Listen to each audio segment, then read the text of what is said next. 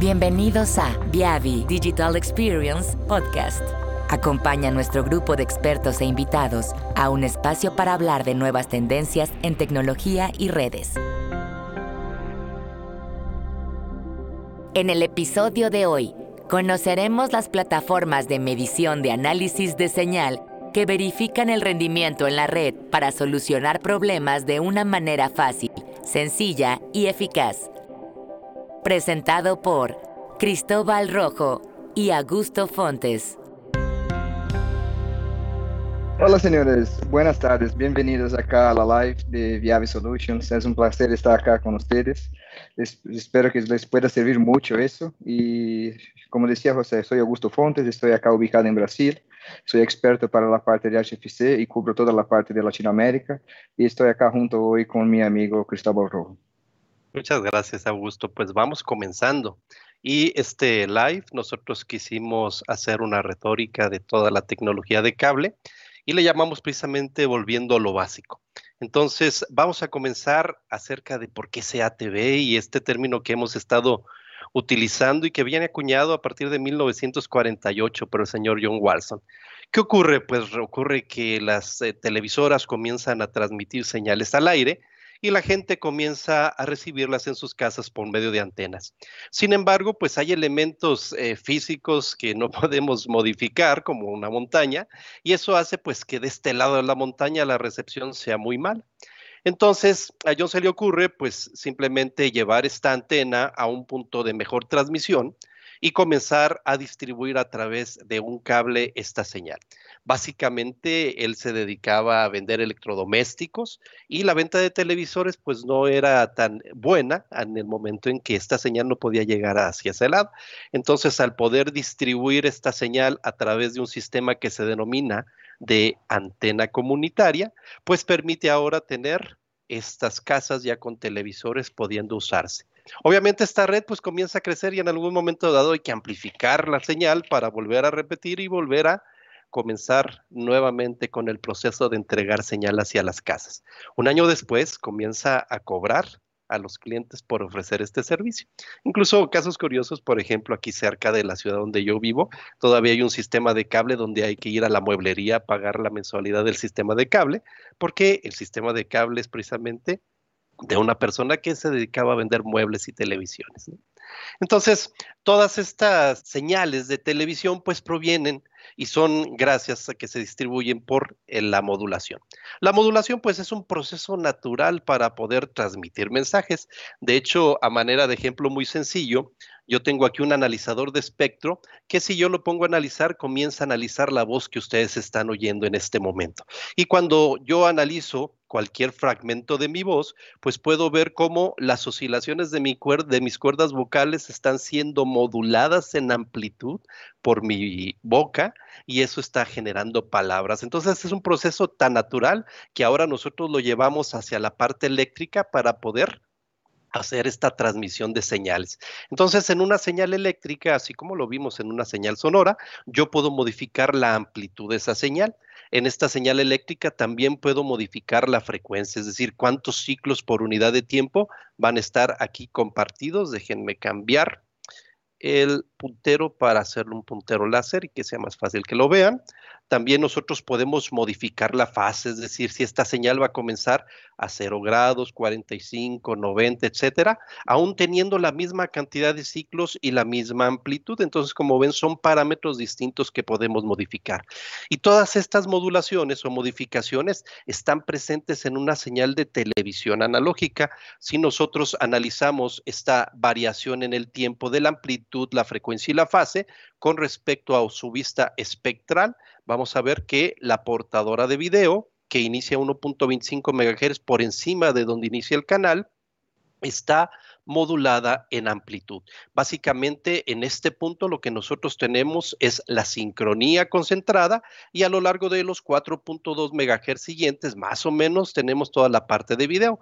En esa parte de video nosotros vamos a tener posterior a ella la portadora de audio que está 4.5 MHz arriba con respecto a la portadora de video. Y como parte también del video, porque el video nació en blanco y negro y después se hizo en color, tenemos la subportadora de color modulada en fase. Entonces, estos elementos están presentes como parte de esta señal de televisión. A pesar de que la tendencia hoy en día es de que ya las señales se vuelvan digitales, la realidad es que en Latinoamérica todavía tenemos muchos servicios que al no tener suficiente capacidad económica para poner tres o cuatro set-top boxes dentro de cada casa, están ofreciendo al menos paquetes básicos con televisión analógica. Y vemos algo de la historia de cómo se ha modificado el uso del espectro en los diferentes años que hemos tenido de estos sistemas de televisión por cable, donde al principio pues teníamos la banda baja, y algunos canales alrededor del 7 al 13. Básicamente lo que podíamos incluso recibir a través del aire por la televisión. Posteriormente se comenzaron a utilizar canales intermedios que antes eran dedicados exclusivamente para la radionavegación y que hoy en día pues la, la utilización de estos canales hace que nosotros tengamos influencia si tenemos fugas en la red sobre esta aeronavegación. Más adelante, ya pasando los 70, iniciando los 70, comenzamos a expandir el espectro. Incluso en este momento todavía a muchos de los canales de televisión ni siquiera se le asignaban o se le denominaban a través de números, sino simplemente a través de letras. Vamos más adelante y ya vamos llegando alrededor de los 300 megahertz, pasando un poquito los 300 megahertz, acercándonos a los años 80. Una vez en los 80 llegamos arriba de los 400 megahertz, ya hasta el canal 61. Si se fija en la denominación de los canales a través de letras, ya comienza a modificarse. Realmente incluso aquí ya ni siquiera la gente comienza a hablar de banda baja, banda media, banda alta, sino que simplemente por ser ya canales consecutivos, se les asignan sus números consecutivos, que eventualmente no son consecutivos en frecuencia. Ustedes se pueden dar cuenta como el canal 14 está en una frecuencia mucho más baja que el canal 13 porque no son consecutivos. Ya para los 80, pues comenzamos a ver esta ampliación a los 550 MHz en los 90, incluso más allá, donde ya empezamos a tener contenido digital e incluso algunos de los servicios interactivos. Entonces, en esta televisión analógica, pues prácticamente comenzamos ya en algunos años atrás a utilizar nodos para poder acortar las cascadas, porque a final de cuentas nuestros parámetros de calidad, como son la relación portadora-ruido, el triple batido compuesto y batido de segundo orden, así como la modulación en baja, en baja frecuencia que generan las fuentes de poder y los insertores de potencia, pues necesitan parámetros de calidad que las cascadas grandes ya no nos permiten.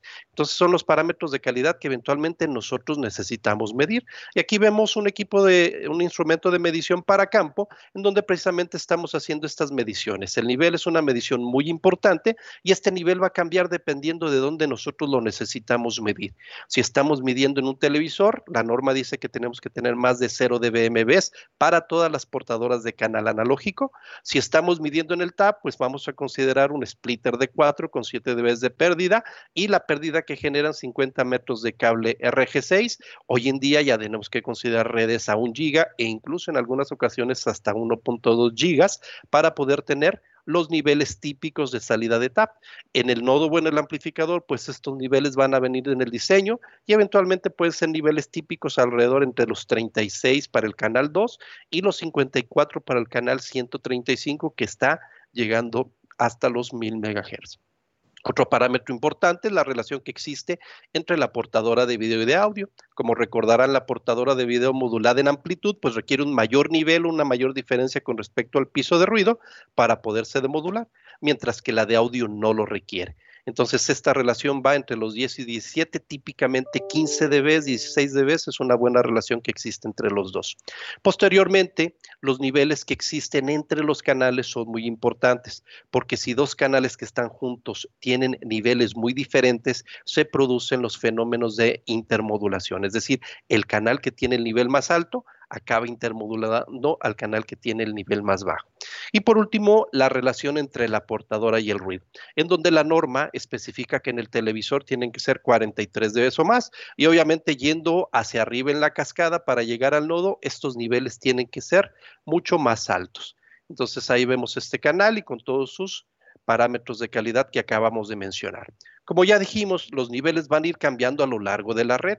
Entonces nosotros comenzamos, por ejemplo, en este diseño a 750 MHz con niveles entre los 48 MHz para el canal alto y 36 para el canal bajo. A la salida de estos 26 dB de acoplamiento que tiene este TAP, tenemos 22 y 10 y una vez que recorremos 100, pies de cable RG6 tenemos 16.5 y 8.5. Obviamente de aquí tendríamos ya el splitter de 7 dB, un splitter de cuatro salidas para poder colocar un cable modem y cuatro televisores. La idea es que estos valores de TAP pues vayan compensando en su pérdida de derivación la pérdida que vamos teniendo de señal para que estos niveles traten de ser lo más homogéneo posibles al final de estos 10 metros y al menos que cumplan con los 0 dBMBs que tenemos que tener al televisor. Entonces vamos viendo cómo a lo largo de la cascada estos niveles van cambiando hasta llegar por fin al tap terminal y si comparamos estos niveles, estos niveles nos deben de dar al menos que para después de esos 7 dBs de atenuación o de pérdida de inserción que tiene el splitter de 4, tengamos al menos esos 0 dBMBs en la salida para conectar un televisor. Entonces, ahora vamos a cambiar. Estamos platicando de las señales analógicas, donde esta señal analógica que sube y baja suavemente tiene la característica de que no produce armónicos y yo veo la representación espectral con respecto de la frecuencia de esta señal sonoidal, voy a ver una sola componente de frecuencia. Teóricamente, una señal senoidal pura tiene un ancho de banda ocupado de 0 Hz, es decir, donde comienza, termina. A diferencia de las señales digitales puras, donde este cambio abrupto en la señal, pues además de producir la componente básica, la fundamental, produce una serie de armónicos que nos impedirían utilizar el mismo medio de comunicación con otros servicios. Y es aquí donde migramos del viejo mundo analógico, que me tocó a mí vivir, donde había que pararse a cambiarle el canal a la televisión, uno era el control remoto, al nuevo mundo digital, donde ahora los sistemas de cable ofrecen paquetes que ya ni canales de televisión tienen. Y entonces, los viejitos damos paso a los jóvenes y continuamos ahora con Augusto. Gracias, Cristóbal. Aprovechando también, estaba acá mirando el chat de, YouTube, veo que tenemos una gran cantidad de personas. Me gustaría mucho agradecer ya en este momento, veo acá algunos comentarios muy buenos y reforzar que al final vamos a quedar acá para sacar las dudas y cualquier consultas que ustedes puedan tener. Y sí, como decía Cristóbal, ahora vamos a hacer un cambio, un cambio, ¿no? Salir de la tecnología analógica y migrar la, hacia la digital. Y empezando bien simple, comentando de las modulaciones, vamos a hablar primero del primer tipo de modulación digital que llamamos de ASK.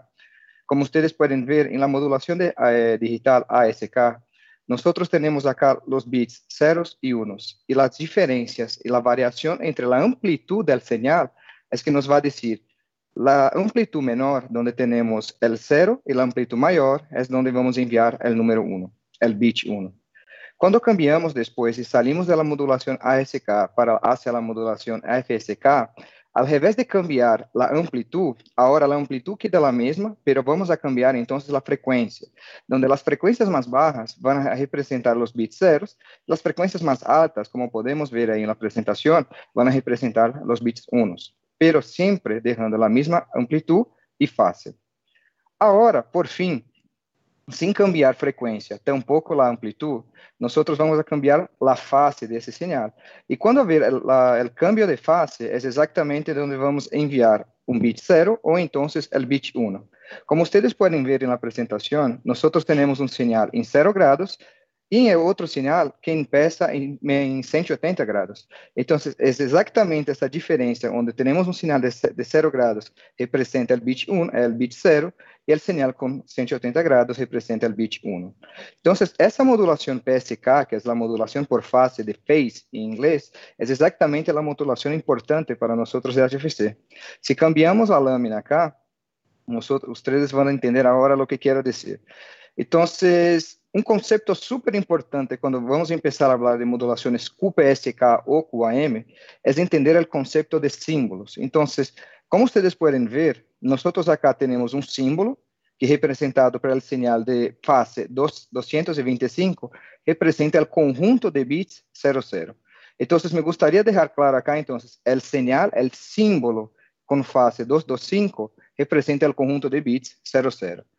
Então, se seguimos acá por el tempo, como vocês podem ver, cada novo símbolo, começando com uma diferente fase, vai representar outro conjunto de símbolos. Mais abaixo acá na apresentação, se vocês podem ver, nós temos um diagrama de constelação. E esse diagrama de constelação, creio que muitos de vocês com os equipos de medição em HFC han visto. Pero o conceito por detrás, como vocês podem ver, temos acá uma linha I e outra linha del Q. E é exatamente acá onde nós temos cada uma dessas faces. E como podemos ver, uma das vantagens da modulação QPSK é exatamente que se há, por alguma razão, o cambio de amplitude em el sinal, por algum problema na rede, não há problemas, porque a afectação é pequena. Se miramos acá onde está o símbolo, por exemplo, que representa o conjunto 1, 1, se há uma variação de nível e esse símbolo não está aí no centro do quadrado, mas sabemos que esse representa o 1, 1 por estar em esse quadrante. Então, como nós vamos ver isso em uma portadora HFC? Como podemos ver acá, temos a amplitude e a frequência, certo? Então, imaginando uma portadora com modulação QPSK, pero com um ancho de banda de 3,2 MHz, temos acá de espaço efetivo, se podemos mirar, 2,56 MHz. Quer dizer que logramos enviar hasta 2,56 megasímbolos por segundo. Então, temos que recordar acá, megasímbolos, ou seja, cada símbolo representa um conjunto de bits. E essa é a vantagem desse tipo de modulação. Ao invés de enviar um bit la vez, nós enviamos um conjunto de bits a cada símbolo. E cada um desses símbolos, como podemos ver, tem uma duração de hasta de mais ou menos 390 nanosegundos. Se hacemos então uma multiplicação básica, 2.56 megasímbolos por segundo, vezes os 2 bits por, por, símbolo que temos, chegamos a uma taxa de 5.12 megabits por segundo, e é assim que funciona um pouco uma teoria da modulação com PSK. Então, acá temos um exemplo básico de como vamos começar a enviar, por exemplo, como se fôramos enviar a palavra olá, onde cada letra vai ser representada por um conjunto de 8 bits. Como vai funcionar na modulação com PSK? Então, imagina que enviamos o primeiro símbolo, que representa o 00, e se miramos o diagrama de constelação, cada símbolo desse está em uma ubicação do diagrama, certo? Então, o demodulador recebe esse sinal e então começa a entender como funciona e como está formado esse conjunto de bits. Agora, depois de receber todos os quatro símbolos, os oito bits, temos a, a letra H, seguimos então por la letra O, e como vocês podem ver, de forma bem didática, miramos como cada um desses símbolos quedam aí em, dia, em el diagrama de constelação. E esse diagrama vou pedir a vocês que tomem um pouquinho de atenção, porque é muito importante entender o diagrama para depois, quando vamos falar das medições de MER. Então, seguindo acá, como vocês podem ver, os símbolos são enviados despacios, cada conjunto de bits, para al fim formarmos a palavra olá. Ou seja, o transmissor hace a modulação com o PSK esse sinal llega em la red, entonces el demodulador recibe esse sinal, ou seja, os símbolos, e a partir daí vai formar a palavra olá. Então, em resumo, mais ou menos recordando a última lâmina, vamos imaginar a mesma portadora de 3,2 MHz, eh, MHz de de banda, ou seja, que são como 2,56 megasímbolos por segundo. Como acá hemos enviado 16 símbolos, vezes os 390 nanosegundos de cada um dos símbolos, nos tardaria como 6.25 microsegundos para ser o envio desse, dessa palavra toda. Olá.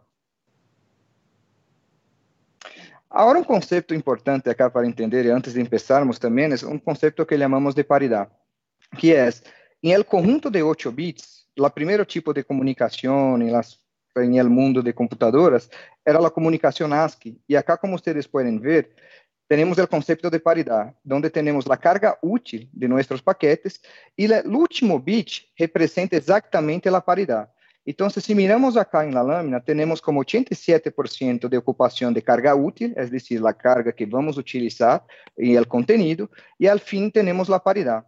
El concepto de, de paridad es súper sencillo, donde conta exactamente la cantidad de números unos que tenemos. Y si esa cantidad es par, ponemos o número zero. O transmissor vai contar a quantidade, tenemos dos números unos, añadimos el número cero para representar la cantidad par. Mira, que tuvimos un problema en la red, pero cuando llegó el señal en el receptor, tenemos tres números unos, o sea, una cantidad impar, pero quedamos con el número cero acá. Entonces el receptor mira eso y dice, hoy hay un error acá, es donde va a pedir una retransmisión, por ejemplo. Entonces vamos a enviar acá, por ejemplo, si ustedes miran, estamos utilizando el mismo conjunto de las palabras hola, o sea, cada una de las letras. Miramos que tenemos acá como 5, 1, ¿cierto? Pero ¿qué pasa? Es que al final seguimos con la cantidad correcta, o sea, seguimos con una cantidad ímpar, entonces el receptor dice, ok, está correcto. Por fin, si miramos acá, ahora estamos enviando la tercera palabra, quedamos acá con tres unos, la paridad ímpar, entonces seguimos. Cuando miramos en la recepción, miramos que tuvimos un pequeño problema donde el 1 ha cambiado con el 0. Cuando el receptor mirar, y acá miramos el primer problema de la paridad, es que no es tan confiable, porque al mirar, seguimos con una cantidad par de unos, pero cuando hacemos esta, eh, esta comparación, el contenido no está correcto. Hubo un cambio de ubicación de un 1 ahí en esa cantidad de bits. Entonces hubo un error, pero para el receptor la palabra, la letra estaba correcta. Y por fin tenemos acá dos unos, cero representando la cantidad par de unos, y por fin llegamos al número 6, esta está correcta. Entonces, basado en todo eso que pasó, el resumen es, se agrega, se agrega bit de paridad a cada 7 bits de carga útil, pero ¿cuál es el contrapunto de eso? Es que perdemos cantidad de carga útil, ¿no? Es decir, tenemos solamente 87.5% de datos, siendo que 12,5% utilizamos para el bit de paridad. Entonces, en resumen, Code Word es la cantidad de datos más el bit de paridad. Y solo para que ustedes sepan qué ha ocurrido acá, hemos enviado la palabra hola, pero el receptor ha recibido los. Ahora entonces, haciendo un resumen de todo lo que hemos visto y intentando basar en las modulaciones que más tenemos hoy en día en el mundo de HFC para la directa, tenemos acá dos tipos de modulaciones. Empezamos con la QPSK, que son cuatro puntos acá, o sea, cuatro cuadraditos, ¿no? Pero ahora crecemos ese número. Vamos a añadir 64 cuadrados en el diagrama de constelación y la modulación de 256 QAM. Si miramos a característica de uma portadora de 64 QAM, 6 MHz em anexo B, temos uma taxa de 6 bits por símbolo, ou seja, cada símbolo representa 6 bits. Isso nos dá uma taxa efetiva em este tipo de modulação 64 QAM de mais ou menos 5 milhões de símbolos por segundo, que nos diz que cada símbolo tem 6 bits, mais ou menos 30 milhões de bits por segundo. Seguindo entonces a mesma quantidade de 198 nanosegundos por símbolo, ou seja, cada símbolo tarda 8 segundos, a portadora se toma 198 segundos para enviar esse símbolo. Com uma carga útil? Temos que acordar que a portadora tem como el roll-off de la portadora para que no afecte la portadora cercana. Entonces, de carga útil, de los 30 millones, estaremos enviando solamente casi ali alrededor de 27 millones. O sea, como un roll-off ahí, tenemos una pérdida de 18% aproximadamente. En eso, en los mundos, en el mundo digital, o sea, los videos, eso nos da más o menos hasta 7 canales de video com uma taxa, imaginando aí, de 3.75 megabits por canal. E a recomendação, segundo o Cable Labs, é de 28, é o mínimo, não? É de 28 eh, de MER, para uma portadora modulada em 64 QAM. Agora, quando crescemos para 266 QAM, seguindo o mesmo anexo B, pero em los mesmos 6 MHz de ancho de banda, aumentamos a quantidade de bits por símbolo, como podem ver. Agora temos casi 5 millones, 365, 360 millones de símbolos por segundo, o sea, una cantidad mayor. Tenemos acá una cantidad mayor de bits por segundo, como pueden ver, 42 millones versus los 30 millones de 64 QAM. Também o tempo, ou seja, o período de envio que esse símbolo queda em la portadora se torna menos, ou seja, 186 nanosegundos por símbolo. Uma carga útil maior também, agora temos hasta 38 milhões de bits por segundo enviados, ou seja, um roll-off, vamos dizer, uma perda, entre comillas, de 12%. E por fim, como podemos ver, temos uma ganância de hasta três canais digitais com uma taxa de 3.75, a mesma de la 64, pero ao revés de 7, podemos enviar hasta 10 canais. Pero, como todo en la vida, tenemos un contrapunto, ¿no? Al revés de los mínimos 28 dB de MER, ahora por tenemos más cuadrados, o sea, la, la modulación de 256 QAM tiene un MER mínimo de 32 dB para una buena operación. Perfecto. Y ahora empezando un poco con las mediciones recomendadas para ese ambiente virtual, la primera que vamos a empezar acá es la medición de nivel. Entonces, como ustedes pueden ver, la unidad de medición acá es el dBmV, que es la unidad de un microvolts, ¿no?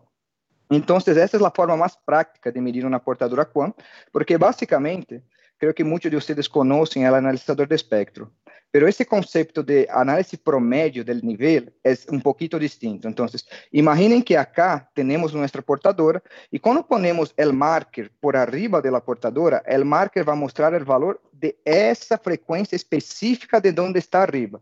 Pero cuando hablamos de potencia promedia y es el método más utilizado, imaginemos que tenemos un montón de markers, pero muy chiquitos, como miramos ahí en la pantalla, y cada uno de esos markers van a medición del punto de frecuencia que están, por supuesto, dentro de los 6 MHz de ancho de banda. Cuando juntamos todos esses markers, como podemos ver, por supuesto, a potência vai ser maior. Pero lo que pasa es que cuando sumamos todos y hacemos un promedio, llegamos a potencia promedio. Entonces, como cuando utilizamos los equipos de medición, lo más común que hemos visto es exactamente el nivel promedio de las portadoras. Y acá, como, gracias por comentar acá, estava me olvidando, se regressamos um, é exatamente o que estava mostrando aqui companheiro Cristóbal, ou seja, a diferença entre fazer a medição com o espectro e a medição com o nível promédio é exatamente esse. Então, miren que como estamos medindo solamente um ponto da portadora tem um valor, pero quando hacemos o promédio de todos, de todo o 6 MHz de ancho de banda, chegamos a esse 7,1 de dBmV. Perfecto. Entonces acá otro parámetro súper importante para mediciones digitales es el MER, que eh, significa Modulation Error Ratio. Entonces, en resumen, yo creo eh, que estas imágenes son muy claras. Si ustedes pueden ver, en la izquierda tengo un MER bueno, la derecha un MER malo. ¿Te acuerdan el diagrama de constelación que hemos hablado, donde cada cuadrado de este, donde tiene ese punto en amarillo, representa un símbolo, y cada símbolo una cantidad de bits. O sea, Quanto mais cerca do centro do quadrado, melhor o MER. Quanto mais lejos, ou como queda aí todo como, como um ruído, pior é esse MER generado. Então, vamos a suponer acá que o MER da direita é um MER maior al 32 e o MER da esquerda é um MER pior que 28, como podemos ver aí, se empieza a impactar o sinal. Então, creio que a próxima lâmina queda más claro para entendermos cómo es eso básicamente. Entonces, el MER, como pueden ver, es exactamente la diferencia entre el vector símbolo y el vector de error, como ustedes pueden ver. Entonces, el ideal es que el, el punto, el señal esté exactamente al centro del cuadrado. Al momento que ese señal, que ese punto empiece a, a se cambiar, o como podemos ver ahí, miramos que el vector de error va a a aumentar. Que, que vai ocorrer com isso? O valor del MER se empieza a degradar. Então, como vocês podem ver acá, as recomendações para uma modulação de 64 quant é de 28 dB e 256 quant, 32 dB. Acá uma imagem muito boa e vou aproveitar a ver se Cristóbal também quer añadir algum ponto acá, pero donde hacemos a comparação entre o sinal analógico e o digital donde ustedes van a ver que hasta cierto punto el digital logra ser un poco más robusto. Entonces acá una imagen con un CNR, o sea, eh, que eh, noise ratio, ¿no? la variación entre portador a ruido. Como ustedes pueden ver, para una señal analógica, siempre quedamos con el señal, pero al momento que empezamos a peorar ese eh, CNR, nosotros empezamos a tener ese gris, o sea, queda más difícil de mirar el señal. ¿Qué ocurre cuando cambiamos para el ambiente eh, digital? Como pueden ver, en el ambiente digital nosotros utilizamos otro concepto que es el MER y el BER. Entonces tenemos acá sin ningún error y un MER empezando a degradar un poquito abajo de 32. Después con ese MER degrada un montón, mira, que llega a 25, todavía tenemos porque no genera ningún error. El 1E a menos 9 sigue, o sea, la imagen no, no sufre ningún problema. Al momento que el, el post-BER, o sea, después de la corrección de errores, podemos ver que a imagem ya empieza a ter o que chamamos o efecto de macrobloque, ou seja, empieza a generar um montão de bloques aí e impactar o usuário final. Hasta o momento que esse MER empieza a bajar um montão, não há como corrigir nenhum paquete mais e o sinal já se queda aí como em negro, como estamos mostrando, ou seja, sem nenhum sinal. Y aquí en esta lámina lo que pretendemos hacer es cómo estos diferentes medidores a veces dan diferentes valores de MER y tratar de explicar por qué.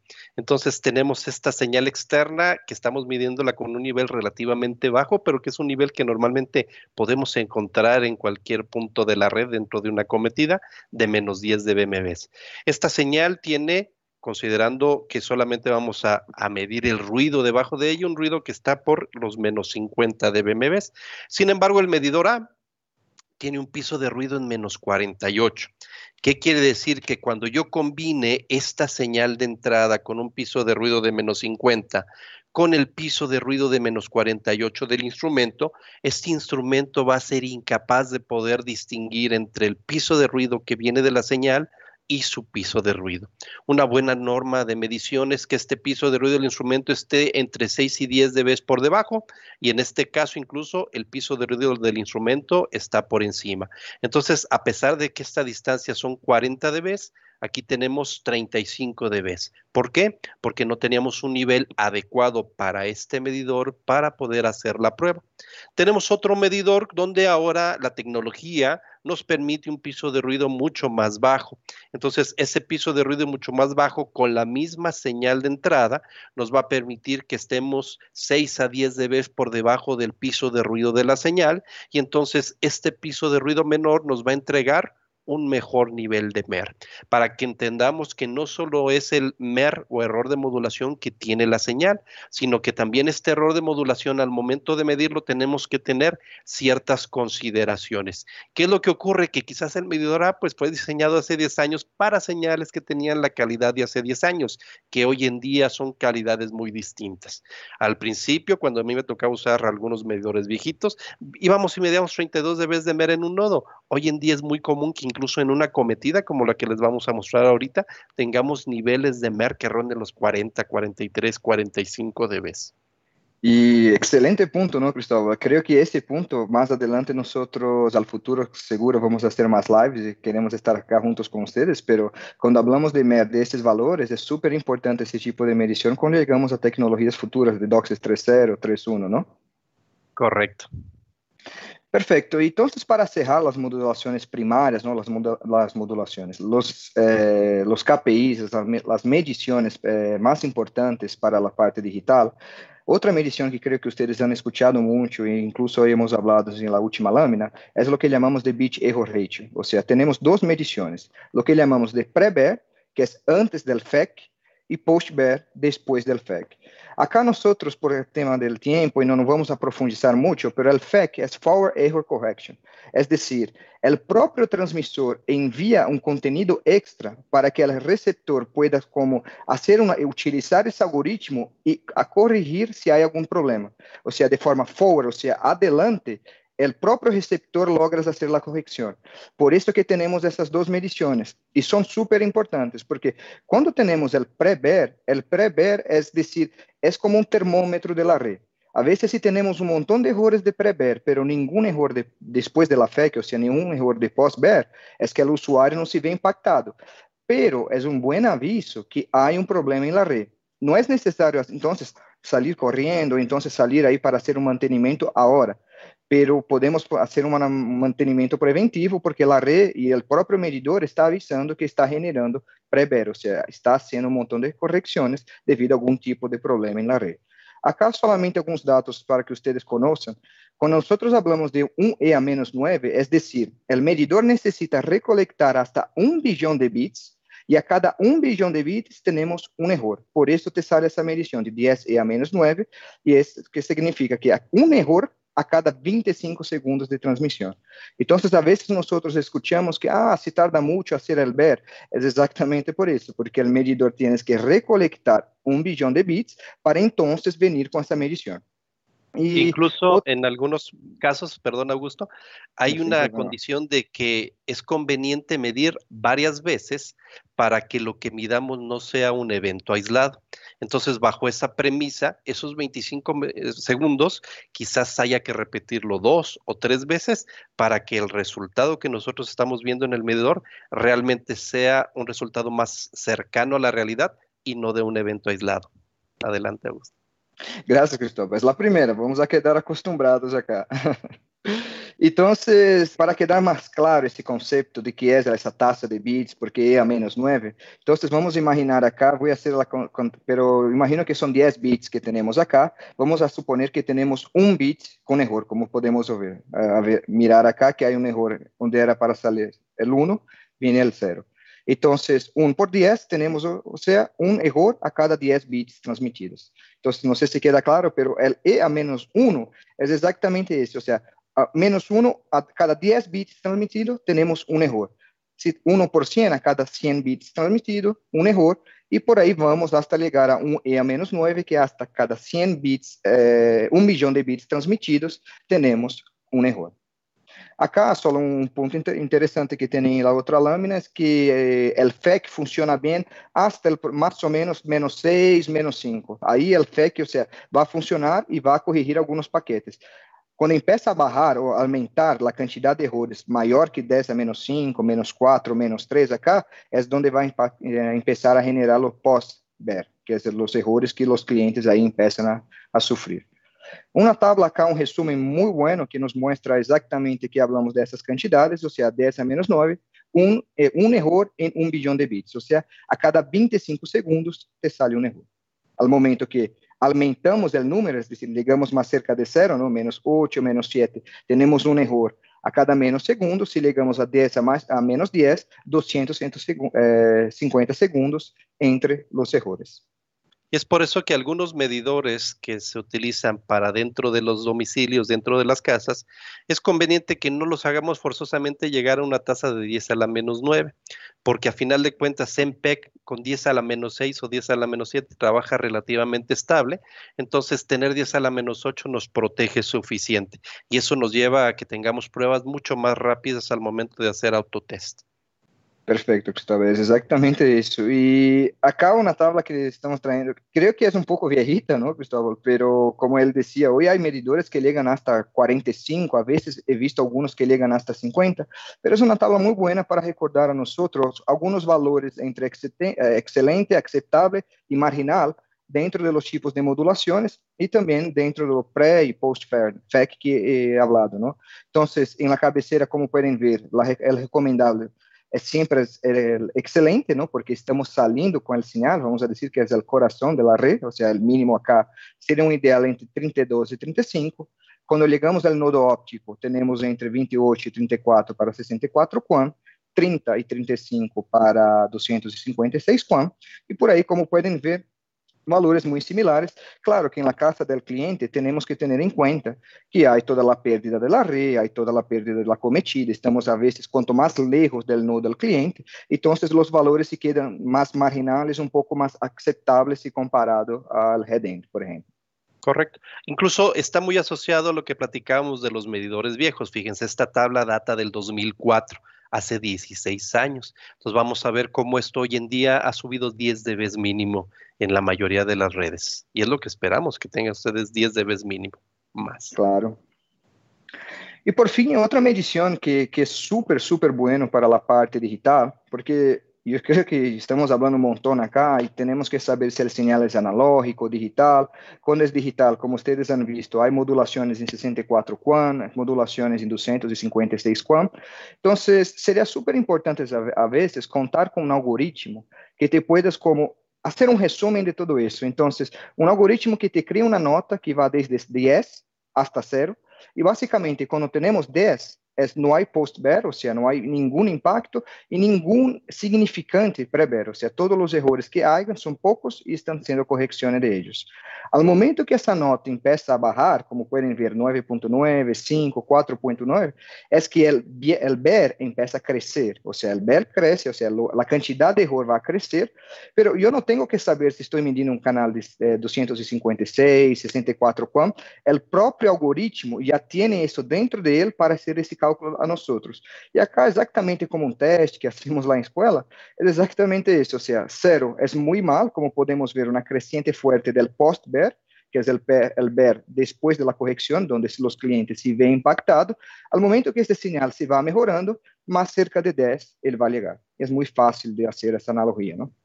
Então, acá temos mais ou menos como funciona esse DQI, então é um índice de qualidade digital, de nuevo, reforço que a ideia desse algoritmo é exatamente ajudar vocês que possam entender mais e não tenham que quedar com essa memória ou quedar recordando quais são as modulações.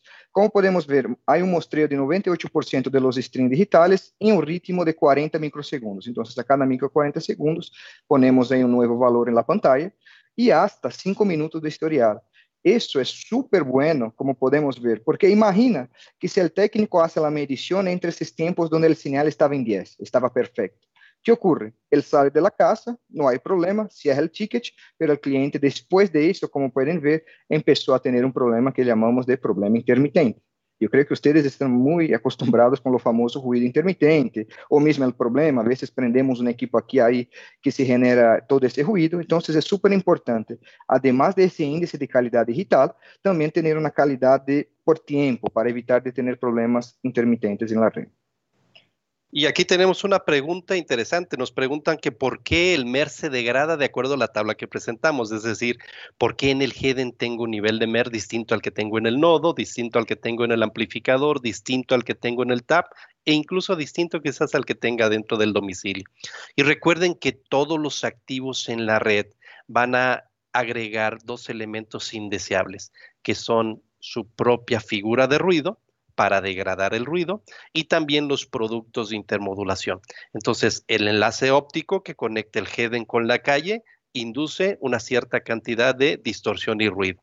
El nodo hacia adelante, hacia el siguiente amplificador, cada activo va generando esos mismos parámetros y la idea es que aún con la degradación que se vaya sumando de todo esto, al final nosotros tengamos dentro del domicilio del cliente más de 32, 35, quizás 40 dB de MER que nos sean útil para hoy en día no ir solamente hasta cuando 56, sino que podamos evaluar la red para modulaciones más agresivas en un DOCSIS 3.1, por ejemplo. Entonces, es la naturaleza analógica de la red, agregar distorsión y ruido en cada etapa activa, y eso hace que esta degradación vaya moviéndose entre el GDN, el nodo, el amplificador y hacia más adelante.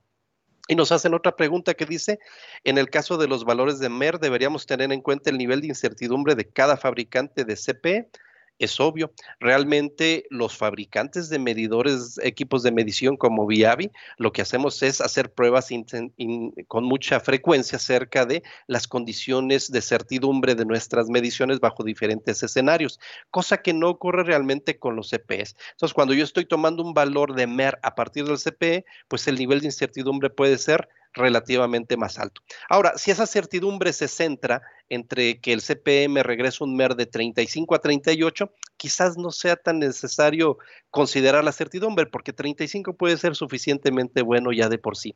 Pero si estamos en el umbral entre los 32 dB y agregamos esa incertidumbre, entonces sí podría tener que tener en cuenta consideraciones acerca de esa certidumbre.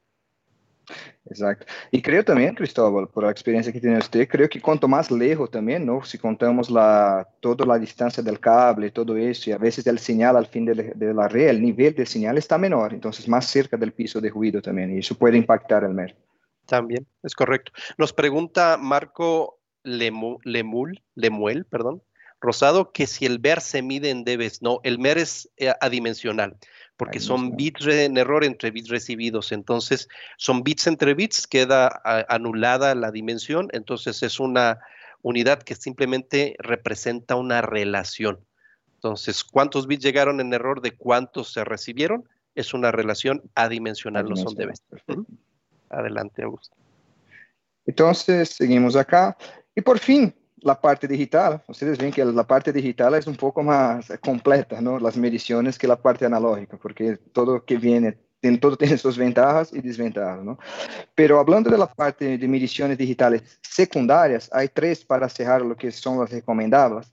La primera es el eco, después tenemos el group delay ICFR, que es el In-Channel Frequency Response. Yo creo que a seguinte tenemos más láminas, pero solamente un resumen. Entonces, el eco es la microreflexión de mayor amplitud medida en relación con el nivel de la portadora. Básicamente, eu creio que vocês de HFC han escuchado um montão de PNM, é basicamente isso, ou seja, se há algum problema de descasamento em la red, ou seja, temos um problema com las casas, el casamento de la red, ou seja, onde temos as cargas de 75 ohms, isso genera então o que chamamos de intermodulaciones, no intermodulaciones, pero batidos en la red. Entonces, ese señal se refleja en la red y se genera lo que llamamos de ecos. Yo creo que tenemos una lámina para explicar mejor.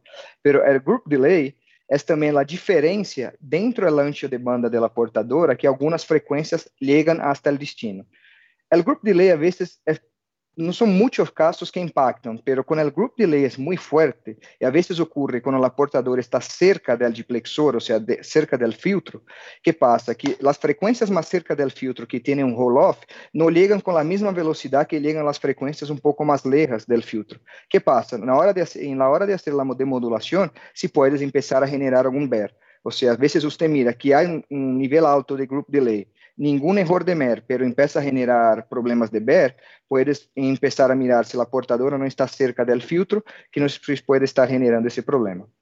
Y por, y por el in-channel frequency response es exactamente la variación, o sea, las olas ¿no? que tenemos dentro, total dentro de los 6 MHz de ancho de portadora. Como ahora tenemos una portadora un poco más ancha, ¿no? una portadora más larga, como 6 MHz, la recomendación de Cable Labs es que tengamos hasta 1 MHz de variación dentro de portadora. Es, es decir, que la portadora puede estar flat. Correcto, y entonces ahora lo que vamos a hacer es dar pie a poder hacer unas mediciones en vivo. Entonces tenemos aquí un equipo de medición y vamos a hacer algunas de las mediciones. Antes vamos a contestar una respuesta de Fabián Espinosa que nos dice cuál es la señal ideal de entrada del primer híbrido del amplificador para tener un buen MER de salida. Realmente esta pregunta está muy orientada hacia el diseño de los amplificadores. Normalmente el híbrido de un amplificador va a generar una cierta cantidad de batidos basado en la cantidad de canales que tenga. Entonces, muchos de los fabricantes nos dicen, mira, si esta es la carga espectral que vas a tener en el amplificador, te recomiendo estos niveles de entrada y estos niveles de salida. Para que en esa etapa activa tengamos un buen nivel de MER que nos permita seguir amplificando una, dos o más veces. Es típico, por ejemplo, que en un line extender nosotros requiramos un nivel más alto de entrada porque solamente tiene un híbrido. Entonces los line extender entre 18 y 20 dBm tenemos que tener como nivel de entrada para que con los 30 dB de ganancia pues tengamos los 48, 50 que pueden tener a la salida. Pero estamos hablando a nivel del amplificador, no forzosamente específicamente del híbrido, que tiene que ver con un diseño más interno.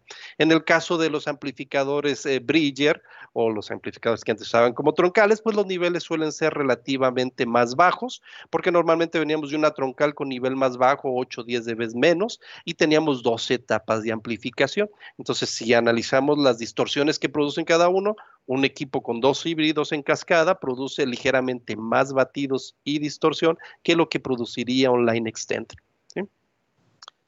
Entonces, dice Gary Gutiérrez, cuál es el nivel óptimo máximo del MER. Y ahí vamos a una condición, miren. Aquí yo tengo una prueba donde estoy midiendo muchos canales analógicos y digitales. Y en esta medición yo he hecho un arreglo especial para poderle inducir algunas fallas. Entonces, si yo veo los canales que no tienen falla, voy a ver un nivel de MER de 44.3. Este punto de medición no es el GEDEN, no es el nodo, es una cometida aquí dentro de mi home office donde yo tengo conectado todavía de la cometida un splitter para darle señal al cable modem DOCSIS 3.0 que tengo instalado y al medidor que estoy utilizando. Y vean que aún tengo niveles de 44.3. El nivel es suficientemente bueno, no está compensado y tengo 5.7 dBm. Sin embargo, si yo me voy a estos canales que aparecen aquí en rojo, voy a ver que aún con un nivel relativamente bueno sobre de cero de BMWs, estoy teniendo un MER que ya está degradado. En este caso, este equipo está usando un umbral de 3 dB y este MER ya está degradado. Entonces tenemos ya incluso bits en error, pero como mencionó Augusto, no tenemos bits en error posterior a la corrección. Entonces, ¿le recuerdas, Augusto, lo que va a significar esto? Exactamente, o sea, en este caso es que tenemos un problema en la red, pero el cliente no se ve impactado, que incluso era lo que iba a preguntar, ¿no? O sea, cuando tenemos los errores ahí, estamos en el límite de menos 6, pero el cliente al final no está perdiendo paquetes. Claro que en un momento de pandemia como este, por ejemplo, el CMTS se puede empezar a aumentar el procesamiento de él y cosas del tipo, pero el cliente final, este caso acá, intentaríamos trabajar como un caso preventivo, ¿no? Es correcto. Y vamos a ir más acá Entonces, aquí vemos cómo, por ejemplo, esta falla está afectando a un grupo de canales. Y entonces ahí viene una medición interesante que les va a platicar Augusto, que está aquí abajo. Esa es súper interesante, esa medición. Es una medición que llamamos como ingress under the carrier, o sea, ingreso bajo la portadora. Entonces, tenemos todos los canales acá, como pueden ver, y a veces que ocurre, a veces tenemos ingreso off-air o a veces algún tipo de motor eléctrico, cosas así que se va a generar un montón de ruido en la red. Lo que pasa es que como el señal de 256 QAM viene un montón de símbolos, un montón de datos. A veces, si no tenemos el medidor, no tiene la capacidad de hacer la demodulación y sacar el señal para mirar lo que viene abajo, no sabemos qué está pasando. En ese caso, como nos está mostrando Cristóbal, en un grupo específico de portadoras, vemos que el nivel está bien de las portadoras, pero ¿qué pasa? Hay un ruido por abajo de ellas que está, está impactando el MER. Entonces, si acordamos el cuadrado, el diagrama de constelación, cuando tenemos los puntos ahí, imagina que junto con el punto viene un montón de ruido junto. Entonces, para el demodulador, generalmente equipos de HPC, ellos tienen que llaman de eh, ecualización adaptativa. Es decir, después que reciben ese, ese, señal, hacen algunos arreglos, algunas correcciones de modo a mejorar el MER y poder hacer la demodulación. Entonces, en ese caso, ¿qué pasa? Es que la portadora está enviando todos los símbolos, pero algunos de esos símbolos vienen con ruido exactamente impactado por todo ese ruido bajo la portadora. Por eso es importante ese tipo de medición, porque a veces vemos que hay un MER degradado, el nivel está bien, no tiene errores de group delay, ¿qué está pasando? Entonces hay que mirar por debajo de esa portadora a ver si no hay un, un ingreso de off-air o cosas del tipo. Correcto. Y este punto por donde están ingresando estas señales, que es televisión digital terrestre, también permiten que puedan entrar otros ruidos. En este caso yo tengo aquí un generador especializado para producir ruido de impulso y fíjense lo que va a ocurrir cuando yo enciendo y apago este generador de ruido de impulso. Y vamos a ver cómo este generador de ruido de impulso puede llegar a tener una afectación en el DQI. Si se fijan, el DQI andaba en un nivel estable de 6.4 y cuando yo activo este generador de ruido de impulso, vemos cómo los bits en error posteriores a la corrección, que es donde decía Augusto, los previos eventualmente es un trabajo puramente proactivo, pero los posteriores sí ya tienen una afectación al suscriptor y aquí está, Aquí estamos teniendo que cuando yo encendí y apagué este generador de ruido de impulso que generó precisamente este disturbio eléctrico, estamos teniendo esta falla. Y este generador de ruido de impulso es bien especializado, miren, es un ventilador que puede venir en el techo, que puede estar en cualquier lugar dentro de la casa. Este ventilador también podría ser el motor de una licuadora, podría ser el motor de un aire acondicionado y basta comprenderlo y apagarlo para que todos esos disturbios eléctricos formen parte de la señal. Pero aquí lo más importante es que las pruebas nos permitieron ver que hay algo que se está metiendo debajo de la portadora y entonces hay que buscar el punto por donde esto está ingresando. Eventualmente, aunque no nos esté generando bits en error posteriores, pues vamos a tener aquí el tema de poder tener señales que ahorita no están presentes, pero que pueden estar presentes en un futuro. Ahorita no hace calor, no prendo el ventilador. Empieza a hacer calor, prendo el ventilador y comenzamos a tener ese ruido de impulso inducido. Y acá, aprovechando el tema, Cristóbal, yo creo que el método de dividir y conquistar todavía funciona, ¿no? O sea, hacer la medición en el TAP, ground block, para ver de dónde empieza a venir ese ingreso. ¿Es correcto? Es correcto. Y tenemos otra pregunta que nos va a ayudar Augusto, donde nos cuestionan acerca de si los conectores sucios en la cabecera, en el nodo o en algún punto, puede afectar el MER, el VER en la señal de RF del nodo. Yo creo que se refiere, perdón, a los conectores ópticos. Sí. Sí, por experiencia ya hemos visto que algunas veces hemos impactado. Cristóbal, ¿me escuchas?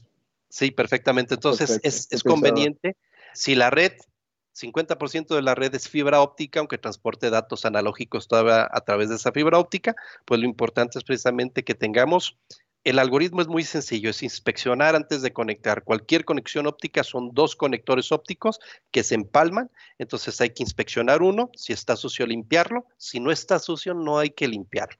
Hay que inspeccionar el otro, si está sucio limpiarlo y el mismo algoritmo, y ya que los dos están limpios, vistos a través de un microscopio que amplifica 400 veces el tamaño de la férula, y nos dice de veras si está limpio o no, poderlos hacer la conexión óptica. Es un proceso que incluso muchas compañías han adoptado como parte de su mantenimiento en el nodo. Van a hacer mantenimiento en el nodo y lo primero que hacen es desconectar y verificar las conexiones ópticas. Conjuntamente se debería hacer en el HEDEN. Si yo de por sí voy a desconectar el nodo del cable de servicio para poder hacer la limpieza, se ve de, de servicio el nodo, pues paralelamente lo podría estar haciendo también en el HEDEN con la conectorización óptica que está ahí. Continuamos con las preguntas. Nos dice que en algún lado utilizan un DISAM y un One Expert porque el DISAM, el MER tiene un valor de 40 y en el ONX tengo un valor de 43 o 44. Y si me permiten, regresamos brevemente a nuestros ejemplos aquí. Una señal que tiene un nivel bajo de menos 10 dBm, es un piso de ruido de menos 50. Entra un medidor que tiene un piso de ruido físico interno del medidor de menos 48. Entonces, el piso de ruido del instrumento está por encima del piso de ruido de la señal. Aunque la señal tenga 40 dB de MER, el medidor no va a llegar a más allá de 35 o 37. Cuando un instrumento más moderno tiene un piso de ruido más bajo, entonces este piso de ruido del instrumento queda por debajo del piso de ruido de la señal y este instrumento pues sí es capaz de medir niveles de 40, 45. Es más, en este ejemplo que teníamos en el medidor que yo estoy poniendo aquí, si ustedes se fijan, esta zona cercana a la zona que tiene los ingresos ronda los 30 dB. Pero si yo voy a una zona donde no tengo, a pesar de tener la antena recibiendo esas señales y combinándolas hacia el downstream, no tengo esa condición, tengo niveles de 43, 44 dB. Es muy probable que si esto lo midiera ahorita con un DISA, esto me llegara alrededor de los 48, perdón, de los 38, 39 dB de MER. Y Cristóbal, aprovechando el tema, tenemos otra pregunta ahí, que es, regresando al tema de MER, considerando el piso de ruido del medidor cuando medimos el MER y el test, test point del TX, siempre será menor que si lo midiéramos en la entrada de nivel, ¿es correcto? Es correcto. Sobre todo considerando qué niveles le están entrando al medidor. Acuérdense que físicamente el nivel del medidor, en el caso de un One Expert, tiene que ser positivo, arriba de 0 de BMBs para que el nivel de MER sea bueno. Y en el caso de un DSAM, pues tendría que ser más positivo todavía, 10 de BMBs, 15 de BMBs. Entonces, si yo tengo un transmisor óptico tradicional que le estoy inyectando 15 de BMBs por portadora, y ese punto de prueba es de menos 20, el nivel físico que le está saliendo al test point es de menos 5. No importa que yo en el medidor compense los 20 dB, compensar los 20 dB es nada más agarrar este valor numérico y sumarle aritméticamente esos 20 dB, pero el nivel físico sigue entrando en menos 5 y la condición que les acabo de mostrar en la lámina, donde el nivel de piso del ruido del instrumento está por encima del piso de ruido de la señal, se mantiene exactamente igual.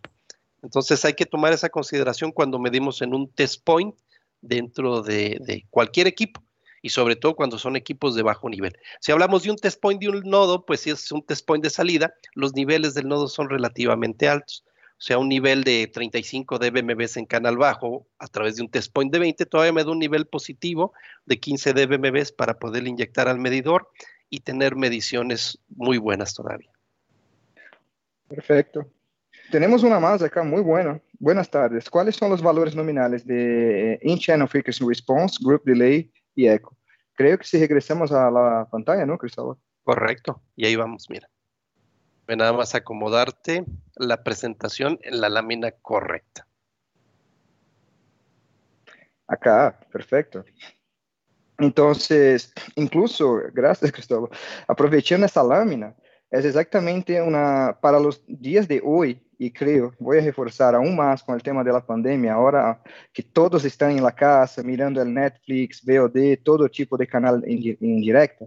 Acá son algunas mediciones que nosotros recomendamos hacer desde el TAP hacia el ground block y cerrando ahí en la parte del setup box o mismo el cable modem.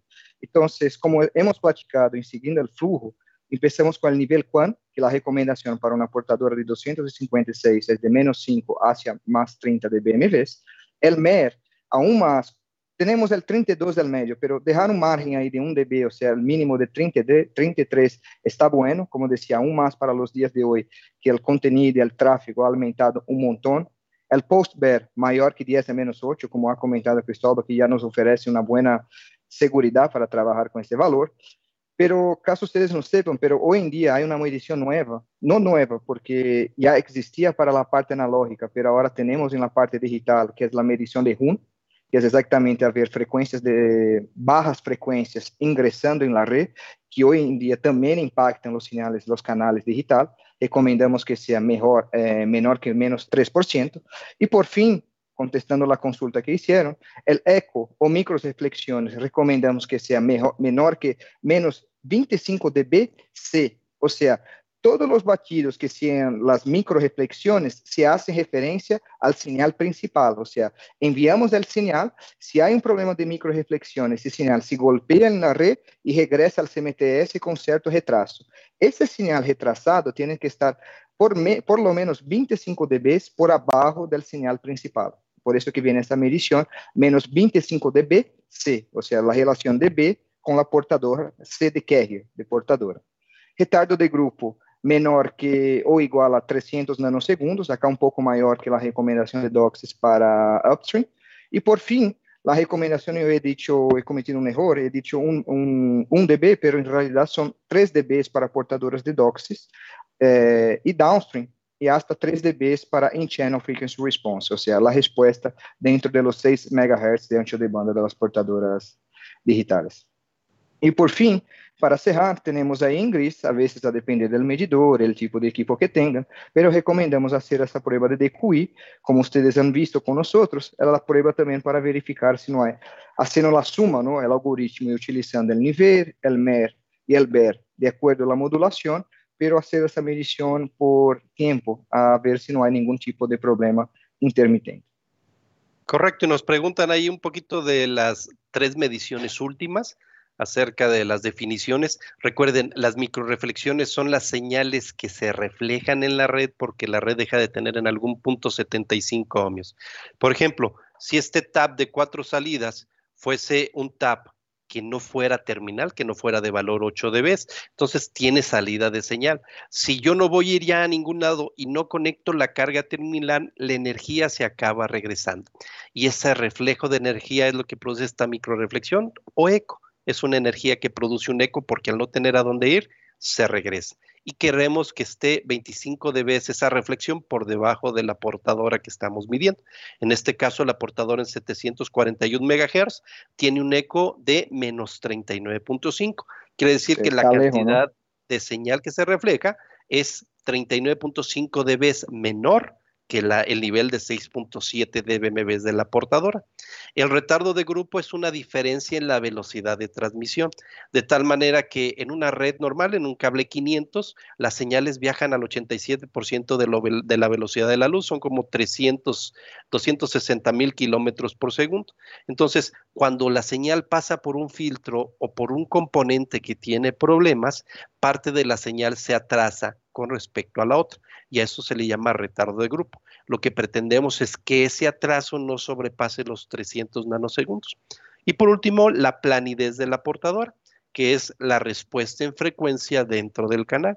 Esta planidez, como decía Augusto, Doxy le especificaba al inicio en más menos punto 5, que es el dB que él mencionaba. Sin embargo, hemos visto que en la práctica hasta dos o tres dB no generan mayor problema con el MER o los bits en error. Entonces, estos valores no son forzosamente los de Doxis. Doxis me pediría quizás 32 dB para el MER, le subimos un poquito. Doxis pide 200 nanosegundos para el retardo de grupo, pero 300 tampoco tiene mayor problema, muchas redes lo soportan y muchos sistemas funcionan sin tener mayor falla. La, la respuesta en frecuencia dentro del canal un dB en las primeras versiones de Doxis, lo relajó a un poquito más de 2 dB. Nosotros tenemos 3 dB como el umbral con el que estamos sugiriendo que se hagan estas mediciones. Perfecto, e acá sale uma boa consulta, Cristóbal. É, em sistema de monitoreio, há um parâmetro que evalua MER equalizado e não equalizado.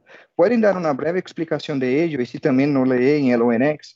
Só añadindo acá, esse tema del MER é super bueno e graças a ele é exatamente como he comentado em la parte de MER, donde todos os mediciones, a maioria dos equipos mais novos de RF ou HPC, eles têm essa opção de equalização adaptativa. Ou seja, o señal llega y cuando llega de la red, llega con un montón de ruido.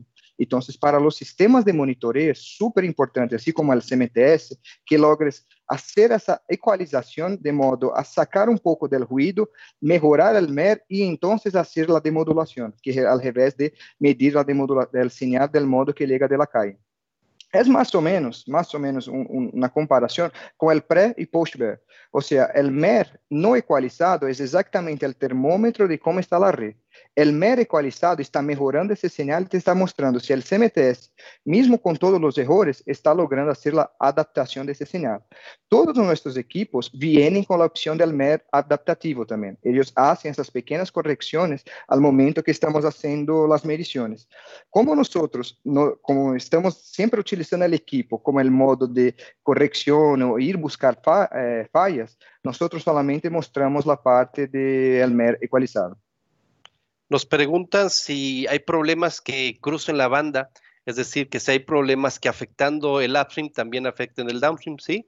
Yo les mostraba hace rato mi generador de ruido de impulso y si este generador de ruido de impulso ahora hago una medición en el upstream, voy a verlo exactamente el ruido de impulso. Aquí lo vimos a través de la degradación de los bits en error y también acerca de la degradación del DQI.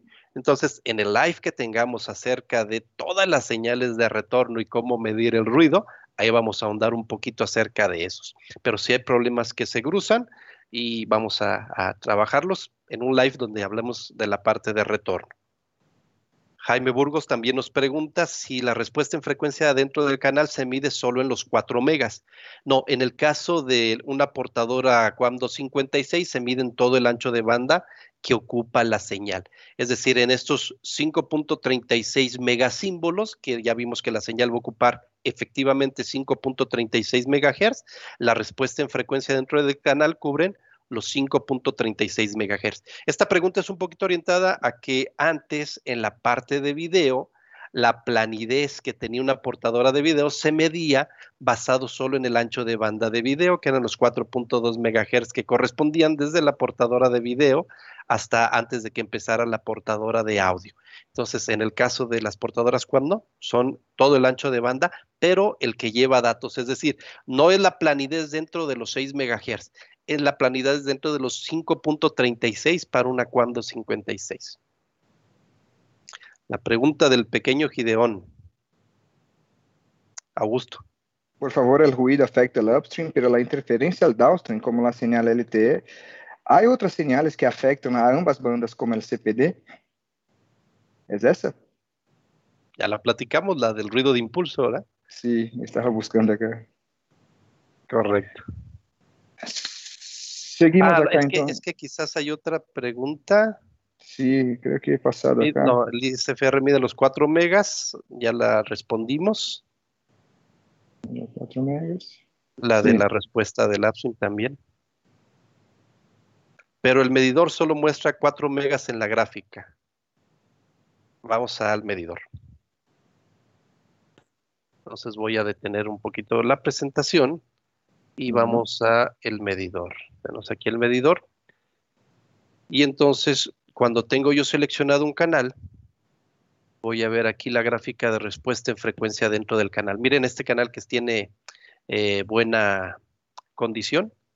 Entonces, aquí la gráfica eh, nos muestra efectivamente pareciera que son 4 megahertz de ancho de banda, pero realmente la delta que estamos midiendo está comprendida entre eso. Es un efecto más gráfico que otra cosa, pero la, se mide en el ancho de banda disponible.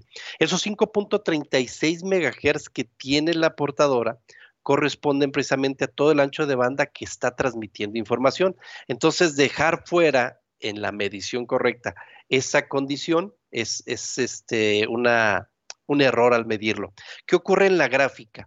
En la gráfica, si nosotros colocamos aquí valores con los decimales, todavía se vería más raro para quien lo esté evaluando. Si ponemos los 6 MHz, también estaría raro. Entonces, esta decisión pues de mantenerlo aquí es para poder considerarlo, pero el ancho de banda o la respuesta en frecuencia dentro del canal es para el ancho de banda de datos. Y a final de cuentas, una cosa también es importante. Como les mencionaba Augusto, de los 8, 10, 11 parámetros que podamos llegar a tener aquí, porque ahorita en realidad en este medidor son 8, en los medidores más nuevos ya tenemos agregado el home y pueden ir agregándose algunos más. Los cuatro primeros de arriba son primarios, incluso en los eh, ajustes de umbrales o de límites que tiene el medidor, estos cuatro de arriba, si fallan, presentan color rojo y se ven aquí así de color rojo. Sin embargo, estos otros son secundarios. ¿Qué quiere decir? Que aunque yo tenga un eco degradado y este se vaya amarillo porque nunca se ve en rojo, la respuesta en frecuencia o el retador de grupo, a menos de que la combinación de estos no degrade el MER lo suficiente y comience a generar bits en error, realmente son trabajos muy proactivos que están precisamente haciéndonos ver que hay una deficiencia de la red pero entonces esa deficiencia todavía no se traduce ni siquiera en un MER degradado, suficientemente degradado, o en bits en error previos o posteriores. El equipo que estamos viendo ahorita es un One Expert 620.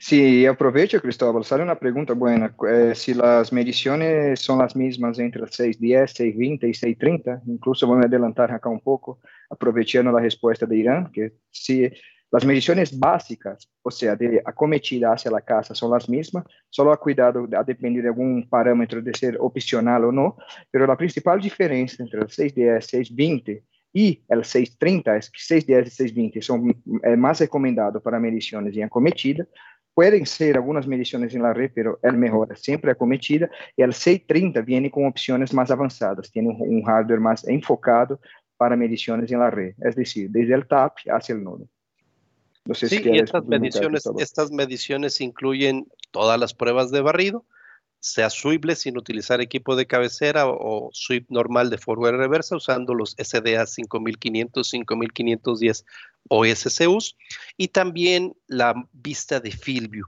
Entonces, ni las funcionalidades de barrido interactivas con eh, los equipos de cabecera ni field view pueden ser utilizados en los One Expert 620 y 610. Perfecto. Outra pergunta muito boa, aproveitando aí, Cristóvão, que estamos com esse medidor em essa pantalla, sale se o ONX, o In-Channel Frequency Response, evalua todas as portadoras do espectro ou só portadoras de dados? Não, acá hace em todas as portadoras digitales, o In-Channel Frequency Response. Ou seja, se Cristóvão puedes aí cambiar um pouco de, de las portadoras, vocês vão ver que basta ser uma portadora digital que vai ser a Lean Channel Frequency Response, porque tem os 6 MHz de ancho de banda, como comentaba Cristóbal. Correcto. De hecho, este grupo de portadoras que ustedes están viendo son las portadoras de DOCSIS y este otro grupo son las portadoras que tenemos para televisión digital. Entonces, las mediciones siguen siendo las mismas entre ellas. Este otro grupo que se ve más alto son las portadoras analógicas porque todavía en esta red a donde yo estoy conectado, hay algunos canales analógicos, además de los canales piloto que están usando para balancear, como por ejemplo el canal 15, pensando ya que la red se migre a un split de 85 MHz, y por acá arriba un canal analógico cercano a los 860 MHz, el canal 135. Incluso creo que yo cometí un error cuando mencioné los 1000 MHz de diseño es el canal 155, 156, no el 135. Pero por, es eso la live, ¿cierto, Cristóbal? Acá no hay costos de cambio, acá es en vivo y vamos hablando. Sí. Mira, hay otra consulta acá. Las medidas del ONX correlacionan e integran las mediciones de QoE Expert Track y la detección de fugas de la red? No. Son herramientas independientes si el nivel de integración que tenemos está a nivel de Expert Track. Expert Track está empezando a mostrar las fugas detectadas por los Seeker capturadas en el software de Lo y se pueden importar hacia Expert Track para poderlas ver junto con QE. Y las mediciones que hacemos en los One Expert, si yo utilizo el aplicativo para el One Expert cuando estoy haciendo la medición, entonces al guardar la medición se va a guardar la posición GPS de mi celular, de mi teléfono móvil, y en ese momento yo puedo, a la hora que guarde la medición en StrataSync, hacer que esa medición esté georreferenciada. Estamos también trabajando en la integración para que esas mediciones georreferenciadas puedan aparecer en ExpertTrack también. Perfecto. Otra excelente pregunta acá. Nosotros, buenas tardes. El MER mostrado en el ONX está relacionado post-BER y el MER no ecualizado al pre-BER. No, en realidad el MER, gracias Cristóbal, el MER que está mostrando el ONX es el MER ecualizado por el propio equipo. El ONX, no, no nos olvidemos que tiene sí un cable modem ahí, entonces él hace toda esa adaptación. El BER é solamente um conceito del FEC. O FEC é Forward Error Correction, ou seja, quando o transmissor envia os dados, vai añadir alguns paquetes, alguns dados extra para o receptor, é decir, envia como o doble, o mesmo dado, pero lo envia duas vezes. O receptor recebe esse dado e mira se o primeiro paquete está correto, basado em el segundo, se há uma sequência. Se ele mira que não há, el mismo, el mismo receptor hace los cambios, por eso que es forward error correction. Lo que está diciendo es que cuando el transmisor envía, si hay un problema en la red, el receptor hay que corregir esos datos un montón. Entonces, el pre y post-bed tienes a, a, ver exactamente solamente con el FEC, o sea, antes de la FEC, antes del receptor hacer el arreglo de los datos y después del arreglo, no es eh, correlacionado con el MER. El MER es un poco distinto. Incluso en el DISAM había la opción de prenderle el post ecualizador o de apagarse. Entonces, en el caso del One Expert ya ni siquiera hay opción de prendérselo. Lo que estamos viendo es el mer crudo que viene de la red, porque ese es el que tenemos que reparar cuando estamos haciendo la medición. Entonces, es una condición que como siempre la utilizábamos así, entonces había que hacer esa modificación. En el caso de las RPM, sí tenemos los dos MER porque ahí tenemos el CMTS que regresa el SNR, que realmente es el MER. Entonces el SNR que regresa el CMTS es ya ecualizado. Y si nosotros dábamos solamente el dato crudo, iba a haber una diferencia. Entonces, para que nosotros tuviéramos en el Expert Track, en las RPM 3000 o en los HCU 200, una medición que fuera comparable con el CMTS, ahí tenemos que tener el MER ecualizado y el MER sin ecualizar, para que el MER sin ecualizar nos diga la realidad cruda de la red, pero el MER ecualizado pueda hacer una comparación contra los valores que estamos midiendo en el CMTS o que nos está regresando el CMTS. Nos pregunta Israel que si en la opción de Channel Check es posible configurar un ajuste por la pérdida del punto de prueba. En el caso del One Expert, todas las funciones que están dentro del grupo de CATV no tienen compensación de punto de prueba. Son mediciones directas entre TAP, bloque a tierra y CP. En el caso de los One Expert 630 se agregan modos expertos, que es un Channel Check experto, en donde podemos ya hacer la configuración del test point, además de la configuración de planes de límites especiales, porque también cuando yo mido un nodo, a lo mejor los, los límites de TAP no caben o no ajustan exactamente para un nodo y tengo que hacer un plan de límites especial. Déjame aprovechar una acá muy buena. Eh, o sea, que tener un limpio mi espectro en la red es la garantía de un buen servicio. Es como 80, 90%, ¿no? Tenemos que tomar en cuenta que la red, el espectro es una parte. Cuando digo eso hay el CMTS, la configuración del cable modem, a veces el paquete que está siendo enviado no está bien, pero 80, 90% y por lo menos la experiencia que he tenido aún más en esta fase que estamos, donde casi todas las personas están haciendo home office, es que 80-90% de los problemas son generados por ruido. Y el, el, ruido, ¿cómo arreglamos el ruido? Dejando el espectro limpio. Cuanto más limpio el espectro, lo que pasa es que cuando el espectro está, vamos a decir, 100% limpio, súper bueno. Si ingresa un ruido, la red va a estar más inmune, entonces tenemos más tiempo para trabajar. Si tenemos una red sucia, cualquier mínimo problema que ocurra en esa red ya va a degradar el servicio, vamos a tener reclamos, vamos a tener clientes llamando y ahí tenemos que, que trabajar de forma reactiva, que es la peor forma de trabajar. Sí, ya Carlos Miranda nos pregunta que si tiene DOCSIS 3.0 con 24 portadoras, ¿cuántas de ellas deberían de tener una cantidad de errores no corregidos para que no afecten el servicio? Entonces, la realidad es que los errores que aparecen en el prever van a ser errores que, como mencionó Augusto durante la presentación, nos lleven a mantenimientos proactivos. Si los errores empiezan a ser no corregidos, la tasa de bits en error no corregidos va a depender en total del grupo para considerar cuántos paquetes se han perdido. Entonces, a nivel de servicio, yo les recomendaría que después de que probamos las portadoras en lo individual, por ejemplo, yo aquí estoy quizás teniendo ya algunos bits en error posteriores a la corrección.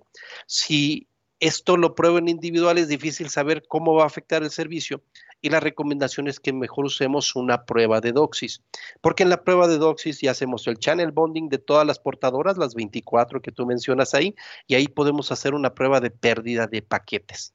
Si la pérdida de paquetes supera el 1%, vamos a empezar a tener afectación en la telefonía, si es que hay servicio de telefonía ofrecido.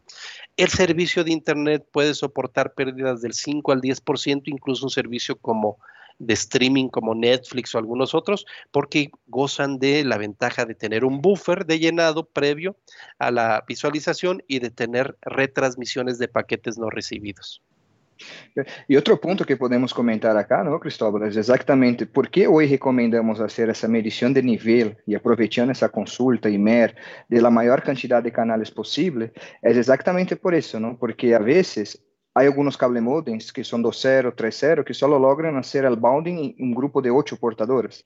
E esse cliente, a vezes, quer mirar uma película. E como não sabemos quais portadoras vai tomar a primária, a vezes derramos a portadora DOCSIS secundária mal, com el MER, el cable modem no logra hacer el bounding, o sea, queda generando el tráfego solamente en una portadora. Yo he visto ahora algunas operadoras llamando y pidiendo ayuda exactamente por ese tema, exactamente que ahora que el tráfego está casi súper lleno, como un 80, 90% de crecimiento, por eso que es importante hacer el mantenimiento de todas las portadoras, porque si el cable modem necesita hacer el bounding, como a veces un DOCSIS 3.1 o un 3.0, hasta las 32 portadoras, 24, hay que estar seguro que todas ellas van a funcionar. ¿Más consultas? ¿Voy yo o usted, Cristóbal? Si quieres, ahorita tú contestas la siguiente consulta. Yo nada más les quería decir lo siguiente. Fíjense cómo la afectación que estoy teniendo en los canales va a depender del ruido de impulso. Voy a encender en mi generador de ruido de impulso y lo voy a apagar. Lo voy a encender y lo voy a apagar y entonces empezamos a ver cómo las mediciones en los canales empiezan a verse afectadas. Incluso en canales que del ingreso normal no tenían ninguna afectación, cuando yo comienzo a jugar con este ruido de impulso, vamos a ver cómo esas, esas mediciones comienzan a registrar bits en error previos, bits en error posteriores, cambios en el DQI que en ocasiones llegan a 6. Entonces la pregunta que nos hacían si estas condiciones de falla se pueden extender tanto en la reversa como en el forward, aquí está demostrado. Una excelente pregunta acá. Si tengo una red HPC 32 portadoras habilitadas DOCSIS, ¿cómo puedo verificar que en cada una de ellas sincroniza modem al cliente? Con el DISN se realiza uno por uno. Aprovecho. Entonces, acá eh, es un tema donde el cable modem, a depender del modelo del DISN o cualquier otro equipo, si es un DOCSIS 2.0, 3.0, a veces hay una limitación de bounding. El propio DISN, o vamos a decir un cable modem, ¿no? porque los medidores tienen cable modems cuando hacen pruebas de DOCSIS. Un medidor DOCSIS 3.0 va a lo lograr el máximo, a depender del modelo, 16, 24. He visto algunos casos raros, pero 32. Entonces depende mucho del modelo del cable modem y ese cable modem que está dentro del medidor. Si el medidor, o dejamos el slash eh, cable DOCSIS 3.1, este seguro va a medir las 32 portadoras, porque para un cable modem ser DOCSIS 3.1, por especificaciones Cable Labs, él tiene que lograr medir 32 por, hasta 32 portadoras de, de downstream, 8 portadoras de upstream y o FDM, o, o FDM, ¿no? Entonces, tienes a ver con el cable modem que tenemos. Entonces, el cable modem es un DOCSIS 2.0, por ejemplo, va a ser la medición una por una, porque el concepto de bounding empezó en el DOCSIS 3.0 y seguro vamos a cubrir cuando hablamos de solamente hacemos la live de, de DOCSIS. Había otra pregunta por ahí que nos preguntaban acerca de la conexión remota a los One Expert. La conexión remota al One Expert se hace a través de BNC. Entonces, en el One Expert simplemente lo único que tienen que hacer es conectarlo a la red, donde van a conectar también la computadora entonces puede ser a través de una red Ethernet o de una red Wi-Fi. Una vez que está conectado a la red, simplemente me fijo en la dirección IP que tiene este equipo y a través del aplicativo de BNC, vamos a ponerlo aquí, coloco la IP. Es una conexión no cifrada y el password viene en el mismo OneExpert. Entonces, si vemos acá esta conexión en la configuración, Vamos a ver que esté habilitada la conexión por BNC. La operación remota de BNC nos permite habilitar esta conexión BNC y aquí viene la contraseña por defecto que le puedo cambiar en cualquier momento. Entonces esa es la manera de controlarlo remotamente. déjame ver más algunas consultas acá. Tenemos problemas en, en, la red a pesar de tener los niveles correctos en MER, pós-BER y pre-BER. Hay momentos que la señal de internet se corta versus momentos y utilizamos modem DOCSIS 3.1. Es un excelente punto acá, porque, como decía, el, el espectro y estas todas mediciones que estamos haciendo es la parte física de la ¿no? Entonces, estamos midiendo desde el nodo hacia el setup box o cable modem del cliente. Pero una red HFC, y vamos seguro cubrir después en otras como a la red HFC, además de los canales analógicos digitales, tenemos los canales DOCSIS. Entonces, si hacemos todas las mediciones en la red HFC, estamos seguros que el MER está funcionando, el BER, pre y post, y los niveles están de acuerdo, acá entonces no es un tema de ir a campo, quizás es un tema de mirar si el cable modem ahí está seguro para hacer el cambio, si no hubo un problema físico en el cable modem, si la configuración del config file del CMTS, por ejemplo, que ahí entra un tema de data center, de IT y otra cosa, a veces base DAP. Entonces, la red tenemos la parte física, como decíamos acá, que es la parte de nivel, y la parte de datos. Si estamos seguros, como decían ustedes, que la red tiene niveles MER y BER todos dentro de lo uh, aceptable, yo iba a verificar entonces toda la parte de configuración de CMTS, data center y esas partes antes de ir a campo de nuevo. Hay una pregunta que nos dicen que, Marco, ¿por qué en algunos DISAM marca distinto cuando hago una prueba de nivel sobre una portadora QAM que cuando hago una prueba de DOCSIS. En el caso de, algunos modelos de DISAM, sobre todo los más antiguos, la técnica de medición era distinta a través del cable modem que a través de la tarjeta de medición de canales.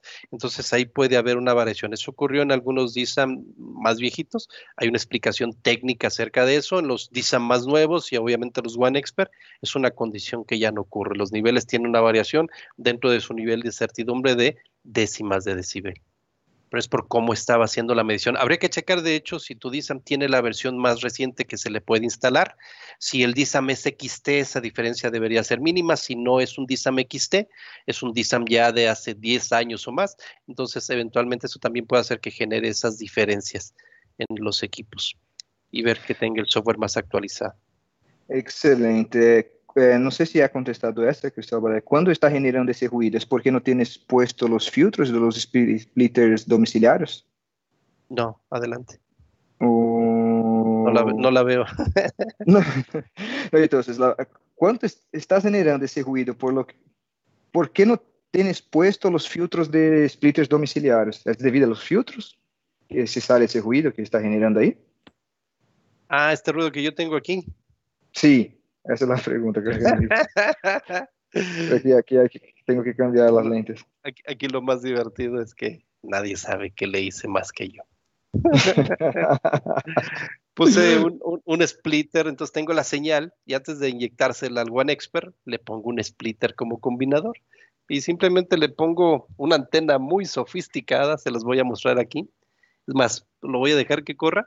yo y después, van a ver, van a ver cómo se le quita lo rojo a esas portadoras y esta es la antena sofisticada que le estoy poniendo a la entrada de ese splitter.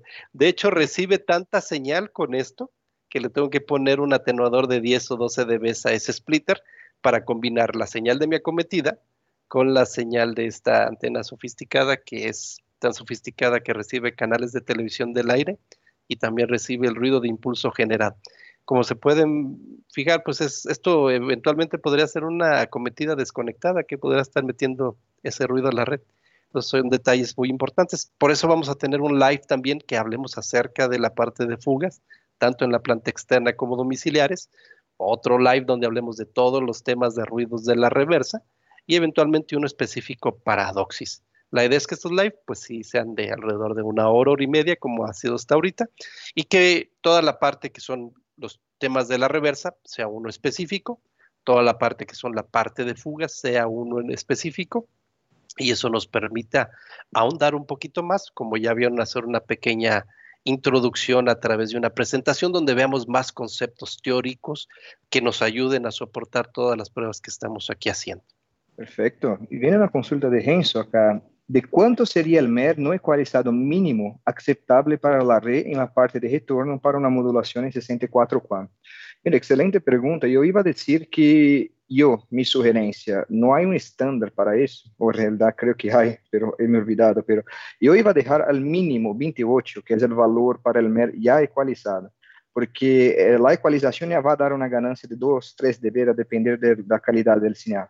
O sea, si salimos de 28 hasta el 30 ecualizado, garantizamos en un momento de ese donde hay el tráfego alto y hay como un, un umbral ahí hasta un tiempo, hasta hay un ancho, hasta que se empiece, empiece a degradar ese señal. Entonces yo dejaría como 28 dB del MER no ecualizado, cuando haga la ecualización hasta uns 30, que ahí quedo como ancho ahí para trabajar, si hay una degradación en la red, todavía no me va a impactar las portadoras.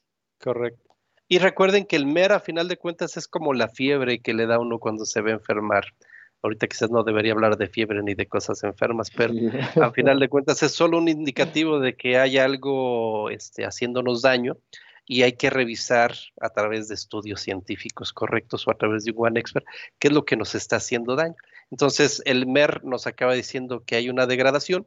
A veces esa degradación no es tan evidente. Yo les mostraba, por ejemplo, cómo en algunos casos haciendo esta inyección de señal teníamos nosotros un MER degradado, pero todavía en 35 dB o en 37.